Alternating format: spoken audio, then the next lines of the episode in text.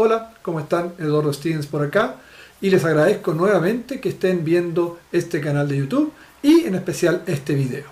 Antes de continuar les quiero recordar que también pueden escuchar este video a través de mi podcast o Spotify. En la descripción del video están las direcciones para que puedan así hacerlo. Eh, en este video ya voy a tratar algunos temas mucho más técnicos o entregarle herramientas que puedan apoyar un poco lo que he visto, lo que hemos conversado en los videos anteriores. En esta ocasión quiero hablar o que conversemos sobre las herramientas de medición para saber cómo nos está yendo con nuestros proyectos, con nuestras estrategias, cómo está yendo con la satisfacción de nuestros clientes, con el servicio de atención a clientes, cómo está el posicionamiento de nuestras marcas. Eh, como ya hemos conversado en varios de los videos, para todo lo que nosotros estamos haciendo necesitamos tener mediciones, ¿cierto? Saber cómo nos está yendo en nuestra fidelización, en nuestra estrategia comunicacional, si estamos llegando a quien corresponde, en nuestra estrategia comercial, si está funcionando, qué correcciones tenemos que hacer. En el sistema de procesos también necesitamos constantemente mediciones, especialmente con los clientes, también internamente, pero con los clientes. ¿ya? ¿Cómo está nuestra marca? ¿Cómo está siendo percibida afuera también? Eso es importante para hacer los ajustes o en una de esas lo estamos haciendo muy bien y podemos potenciar aquellas cosas que estamos haciendo bien. Para eso son las herramientas. Ahora, las herramientas de mediciones las podemos dividir en dos grupos grandes o principales. El primero es la medición objetiva. Aquí utilizaremos, valga la redundancia, con datos o información objetivos que a recabar de la interacción que tienen los clientes con nuestros servicios, nuestros productos, con las ofertas, etc. Algunas de esas interacciones donde podemos sacar información son, por ejemplo, la cantidad de compras versus la promoción u ofertas, o también la cantidad de veces que un cliente utiliza nuestro servicio o venta versus la oferta que hayamos o promoción que hayamos lanzado. O sea, lo hemos conversado en otros videos. Eh, podemos ver qué reacción tiene una campaña que vamos a realizar y para poderla medir vamos a tener que ver cuánta gente, cuántos clientes vienen a comprarnos o contratar el servicio o qué acciones toman en base a la promoción y eso nos va a poder indicar cómo está marchando esa promoción, qué efecto ha tenido, es una forma de medir. Otra también, por supuesto, es todo el mundo digital, redes sociales o visitas web. Eh, aquí es muy fácil, el mundo digital ofrece herramientas que los invito a buscar, hay muchas alternativas, para poder ver cuánta gente está visitando su página web, cuánto tiempo pasan, qué es lo que están revisando su página web, qué interacción hay con las redes sociales. Recuerden que ahora la forma de conseguir mayor cantidad de comentarios positivos o negativos es a través de las redes sociales. Si alguien está satisfecho lo va a hacer saber rápidamente o si está insatisfecho, tiene algún problema, lo más seguro que lo van a saber a través de las redes sociales. Entonces también es, hay que analizar y de ahí se puede sacar información muy clara también, muy objetiva de cómo estamos reaccionando o están reaccionando perdón, los clientes con nuestro producto, nuestras ofertas, nuestras promociones, nuestros servicios. Comportamiento del cliente regular. Eh, yo puse entre paréntesis I de cliente, identificación del cliente. Eh, aquí en Chile estamos acostumbrados a que en casi todos los locales comerciales grandes o supermercados, por ejemplo, tiendas comerciales grandes, hasta farmacias nos preguntan, nos piden el número de nuestra identidad o RUT. ¿Cierto? Es una forma de poder saber cómo es el movimiento, que, cuáles son nuestras acciones y la interacción que tenemos con este con esta empresa, saber cuánto estamos comprando, cuántas veces lo hacemos, hasta qué cosas estamos comprando y con eso es una información importante, una para, para desarrollar estrategias, pero también para poder medir cuánta gente está viniendo o no a comprarnos, cuánta regularidad tenemos. Si no tenemos esa capacidad tecnológica o los recursos, también podemos ir conociendo a nuestro cliente, como dije al principio, es muy importante para realizar una medición a nivel pequeño, o sea, de emprendimiento pequeño, personal o, que no tenemos muchos recursos, poder ir conociendo a nuestros clientes, quizás que no personalmente, pero saber cuántas veces nos vienen a comprar, ir anotando, inventarnos algo para poder tener de alguna forma este índice, este número de visitas, de interacciones que tiene, sea físicas o telefónicas o digitales de nuestro cliente. Y por último, el tiempo de vida del cliente está tremendamente asociado con el punto anterior teniendo claro el punto, poder tener las métricas, la información del comportamiento del cliente, vamos a poder tener una claridad del tiempo de vida de nuestro cliente. Esto puede variar o puede estar, mejor dicho, sujeto a el tipo de producto o servicio que estamos ofreciendo. Puede ser que sea un producto que tiene un tiempo de inicio, una mantención y un final clarísimo. Y entonces ahí ese puede ser el tiempo de vida del cliente y no podemos esperar más. Pero también sabiendo el comportamiento de nuestro cliente regularmente, vamos a saber si ese tiempo de vida es muy corto, muy largo, siendo que podría ser aún más largo y vamos a poder entonces hacer las correcciones o averiguar a través de otra encuesta, otro tipo de mediciones, eh, qué es lo que puede estar pasando ahí para mejorar y poder aumentar el tiempo de vida del cliente. Entonces, resumiendo, la medición objetiva son datos concretos que debemos conseguir a través de la interrelación que tiene el cliente con nosotros. Podemos hacerlo con tecnología, invirtiendo harto o manualmente bastante artesanal. Y las segundas son la medición subjetiva. Esta está relacionada con el comportamiento de los clientes y sus sentimientos sobre la empresa. En otras palabras, es cómo se sienten o cómo perciben nuestros clientes el servicio, la atención, el producto que le hemos entregado, cómo perciben nuestra marca, etc. Eh, tenemos varias eh, herramientas o áreas de donde podemos sacar o conseguir esta información, tales como por ejemplo el libro de quejas. Bueno, libro de quejas yo creo que es uno de los más antiguos que hay, el tradicional, que casi en todos los locales y entre más antiguos mejor se encuentran y actualmente también se puede ver digitalmente. Pero el libro de las quejas es aquel libro donde uno lo deja para que las personas puedan escribir y también a veces se deja felicitaciones, libro de felicitaciones, para que puedan expresar sus, sus quejas, con eh, observaciones a la forma que lo hemos atendido, si no se le ha solucionado algo lo que estaba, de lo que era, el cliente necesitaba solucionar. Pero también nos puede felicitar. Es importante, en el caso del libro de quejas, establecer cómo va a ser revisado. Todos los días, dos veces al día, quién va a ser el encargado de revisarlo y dar respuesta a lo que está planteando el cliente. Siempre es importante que el cliente reciba una respuesta de la queja o la observación que no está haciendo y también de la felicitación. Pero es súper importante que nosotros internamente dejemos establecido cómo vamos a manejar esas quejas, cómo van a ser atendidas, quién va a ser el responsable y cómo va a ser el seguimiento que le vamos a dar. Encuestas.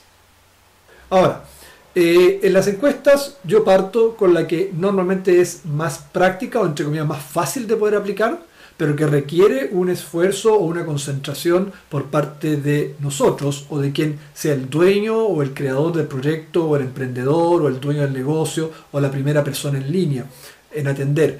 Es la conversación en directo, la presencial, con el cliente. Uno a uno. Creo que ahí es donde nosotros, conversando con nuestro cliente, logrando hacer esa, esa unión, vamos a recabar información muy valiosa y vamos a hacer sentir al cliente también, como ya he dicho varias veces, muy importante. Que para nosotros es muy importante lo que él opine de lo que nosotros le estamos entregando.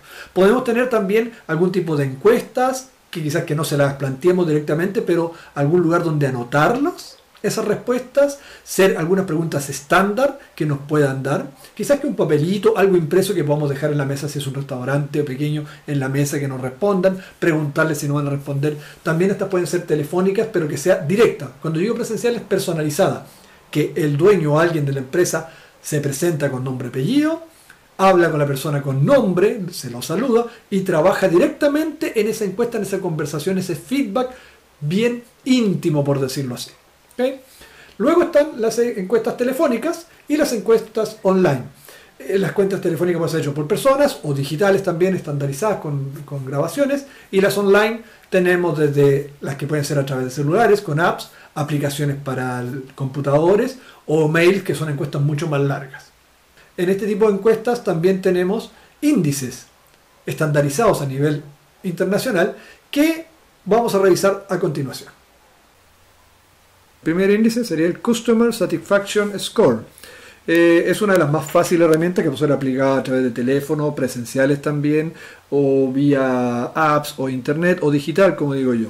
¿ya? Y aquí lo que estamos buscando es preguntarle al cliente sobre la calidad del servicio, donde hay una escala de 1 a 10 es, y la 1 sería para nada satisfecho y 10 muy satisfecho. Con esto podemos saber cómo están sintiendo que, hemos, que han sido atendidos y cuál es el nivel de satisfacción que tienen con nuestro servicio o nuestro producto. La siguiente es el Net Promoter Score. Aquí también esta es una herramienta donde nos va a permitir de alguna forma eh, poder saber claramente cuál es la probabilidad que un cliente nos recomiende a un tercero. Aquí también podemos usar la escala de 1 al 10, donde 1 es nada, no nos va a recomendar y 10 sí, absolutamente nos va a recomendar y eso también nos va a dar un resultado final donde normalmente se maneja el 10% de, la, de los más altos, 10 más bajos para poder evaluar qué tan posible o qué no tan posible es que nos recomiendan. Esto también es el boca a boca y como le digo también puede ser encuestas telefónicas o digitales. El siguiente, el Customer Effort Score. Este, bueno, consiste en preguntarle a los clientes por el esfuerzo que tuvieron que hacer para poder resolver sus problemas, sus quejas, sus consultas también. Y aquí normalmente se trabaja en escala de 1 a 7 o de 1 a 10, pero normalmente de 1 a 7, muy poco esfuerzo o mucho esfuerzo. Aquí es contrario al anterior, o sea, el 1 o el número más bajo sería lo más positivo y el número más alto sería el más negativo. ¿Ok? Aquí es súper importante que esto ya estamos casi con, el post, con la postventa, el área postventa del servicio de atención al cliente posterior a la compra. Es saber, es poder saber cómo le hemos resuelto los problemas o dudas o consultas que no han hecho y si hemos podido satisfacerlo de la mejor forma.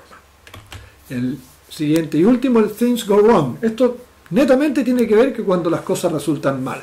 Cuando principalmente tiene que ver con garantías. Aquí es cuando las cosas han salido mal o errores, poder evaluar a través de encuestas de la cantidad de preguntas que se hagan, cuántos han salido negativos y eso nos va a dar un índice. Pueden ser, no sé, tenemos, hacemos mil encuestas y sobre las mil hay 100 o 200 o 250 o sobre las cantidades de preguntas. Por eso digo, por eso los números acá es en base a la cantidad de preguntas, las que salen negativas. Esa nos va a dar una proporción, el porcentaje de eh, negatividad o de que nos está yendo mal en nuestra garantía o servicio postventa. ¿ok? Cuando las cosas resultan mal, cuando las podemos resolver. Estos índices eh, son bastante estándar, eh, se aplican en todo el mundo. Ustedes vean cuál es la mejor forma de aplicarlos. Puede ser que ustedes contraten una empresa que los ayude, si tienen el, dinero o pueden hacer esa inversión, muy bien, bienvenidos que los asesoren. Hay muchos más también índices que pueden conseguir o formas que pueden aplicar a su propio negocio. Pero lo importante es que ustedes traten de siempre hacer mediciones, de hacer este tipo de encuestas. Es muy fácil cuando uno maneja con sistemas estándares, con notas, porque es mucho más fácil sacar un resultado, un índice. Eh, hay un sitio web que estuve revisando hace tiempo que entrega y, compara muchas distintas aplicaciones que ustedes pueden utilizar, algunas gratuitas, algunas tienen un costo. Eh, más abajo en la descripción del video está el link para ese sitio, si quieren ver esa u otros. También en los formularios de Google pueden crear algún tipo de encuestas también ahí. Hay herramientas que ustedes pueden utilizar. Como les dije también, pueden hacerlo telefónicamente personalizado. Usar esto, este tipo de índices también para sus conversaciones, para esta encuesta personalizada eh, presencial que pueden estar realizando, a esta conversación, esta medición. ¿Ok? Ahora, lo importante es que ustedes tengan esta en cuenta. ¿Qué va a conseguir con todas estas encuestas, estas conversaciones? Tener una medición de la satisfacción del cliente y si está funcionando alguna promoción, alguna, algo de lo que ustedes están realizando con la atención al cliente, la postventa. Otro método de medición u otra herramienta es cliente incógnito. Para mí esto es de suma importancia y muy fácil de aplicar. Eh, ya unos videos creo que en el sistema de estrategia comercial o estrategia comunicacional planteo esto, pero ahora quiero entrar un poco más en detalle. El cliente incógnito suena muy complicado, a veces cómo lo puedo realizar. Es muy sencillo. ¿Cuál es el fin que ustedes buscan con un cliente incógnito? Es poder saber de forma directa a través de gente de confianza, con algún tipo de encuesta o puntos a revisar estandarizados, que el servicio que ustedes o la política de atención a clientes que ustedes están ofreciendo o pretenden o creen que, están, que tienen implementado y están ofreciendo a su cliente, se está realizando. Entonces, ¿cuál es la mecánica que ustedes deberían hacer? Hagan una lista de aquellos puntos que ustedes quieren comprobar. Pongamos un ejemplo. Si, si, dentro de su estándar, su proceso de atención al cliente está que la persona tiene que saludar, presentarse con su nombre, que todos deben andar identificados, eh, que se le tiene que eh, preguntar cuál es el servicio, lo primero, o sea, todo lo que ustedes están haciendo, cuánto se cobra, cómo es la forma de, presentar un producto, etcétera, etcétera. Ustedes pueden hacer una lista de las cosas que el cliente incógnito debería fijarse y evaluarlo. Y ustedes pueden ponerle que sea nota, puede ser los saluda si no, han si no, o con una nota de 1 a 7, de 1 a 10, usted lo determina. Ahora, ¿quién puede hacer eso? Cualquier persona. Lo ideal es que sea alguien de confianza de ustedes, o a través de alguien de confianza, que no sea conocido por la gente que atiende su negocio y pueda entrar, hacer todo el proceso de compra y comprar. Ustedes pueden acordar que compre un monto de X y ustedes le van a devolver ese, ese monto una vez que lo hizo, o le pueden decir yo lo compro y que de forma pagarle es que lo que tú compras te quedas con eso y yo te devuelvo la devolución. Ustedes vean cómo hacen la parte del negocio, cómo cierran, cómo logran y cómo le pagan a la persona que, haga, que le haga este, este trabajo de, de cliente incógnito. Lo importante es que puedan hacer por lo menos, dependiendo del tamaño en su negocio, más de 5, 10 o más clientes incógnitos al mes. ¿Por qué? Porque así van a tener, entre más hacen, más grande la variedad, más amplio el abanico, mejor estructurado va a estar ese resultado. Si lo hacen con uno y justo coincidió que ese día no estaba un cliente, en ah, también distintos horarios, si tienen turnos, también en distintos horarios y varias veces, o algunas tres o cuatro veces, en el mismo turno, de tal manera que distintos clientes incógnitos evalúen a la mismo personal que está atendiendo, pero también en distintos horarios para saber cómo funciona en la mañana, en la tarde, etc. El cliente incógnito, como le digo, no es difícil aplicarlo, no es caro. Ahora, si quieren, pueden contratar una empresa que le haga ese trabajo, que eso lo estandarice, pero es algo que ustedes pueden hacer fácilmente. Y eso es para saber si el proceso de atención al cliente o servicio al cliente o la entrega de, de un proyecto que ustedes están haciendo o un servicio que ustedes están entregando, la venta de algo, está haciéndose de la forma que ustedes piensan, desean o tienen planificado y si se está cumpliendo. Y ahí van a poder saber dónde están, dónde van a, realizar los ajustes si es necesario. También cuando se trabaja con cliente incógnito es recomendable que puedan también hacerlo saber a su, a su personal que se va a estar realizando este sistema de evaluación y premiar, crear un sistema de puntos o premiación a aquellos que cumplan y que sean bien evaluados por el cliente incógnito de tal manera que estimulan también mejorar aún la atención al cliente. Y otro punto es focus group. A ver, un focus group ya es una cosa un poquito más compleja. La verdad que aquí eh, lo planteo porque es una muy, pero muy, muy buena herramienta. A mí me ha tocado participar o estaba en empresas donde hemos realizado focus groups. Eh, es mucho más complejo. También se lo pueden hacer ustedes organizar, pero les dedica más tiempo. Esto es un tema un poquito más social, normalmente lo hacen empresas que están con psicólogos o sociólogos, de tal manera que puedan manejar a las personas, eh, no influenciar a las personas que van a ser parte del focus groups. Lo importante es hacerla varias veces, o sea, si es, una, si es un producto grande o una empresa grande que tiene varios productos, con muchas personas o varias veces, varios focus groups con distintos grupos etarios, grupos de, de experiencias, eh, socios económicos, eh, clientes o no clientes, clientes satisfechos o no satisfechos. Eso es súper importante que el Focus Group eh, lo puedan realizar bien asesorados, pero ¿para qué es ideal el Focus Group? una, para saber cómo está siendo evaluada su marca, su negocio, su proyecto, su emprendimiento. ¿Cuál es la percepción que tienen en general?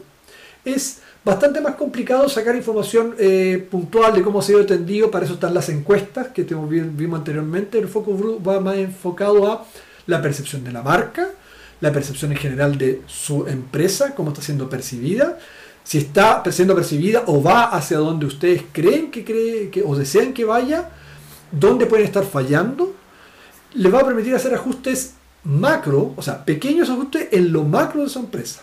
El Focus Group es muy bueno les va a servir también en cosas muy pequeñas que de pronto una encuesta no les puede recibir. Ustedes pueden hacer algo muy sencillo, están creando un sitio web, lo han diseñado y no saben si está siendo bien entendido por el público. Junten, hagan un pequeño focus group entre amigos, conocidos, gente que no conoce que lo, del negocio que ustedes están haciendo, júntenlo o vía online, pídanle que revisen unas 10 personas, revisen su sitio y le hagan llegar los comentarios, qué opinan, etc. Ese es un pequeño focus group express para ver el resultado de algo que se están aplicando y si se está eh, si es bueno, si es malo y qué ajustes tienen que hacer. Eso es, un, por ejemplo, de un foco group muy específico. Como también hay otros mucho más grandes donde juntan muchas personas, como le digo, si son clientes, no son clientes, por edad, por dónde viven, etcétera, por sus expectativas. De tal manera que eh, van a tener una información mucho más grande, pero eso depende mucho del tipo de negocio que ustedes estén realizando. Entonces, en resumen, tenemos que las herramientas de mediciones se pueden dividir en dos tipos de mediciones. Las mediciones objetivas, donde usamos datos concretos, ¿cierto? Y las subjetivas, donde entramos a un poco la subjetividad, las emociones, las sensaciones que tienen nuestros clientes sobre el servicio atención al cliente, sobre el producto, sobre la postventa o nuestro servicio, la garantía, y sobre la marca también o nuestro posicionamiento marca.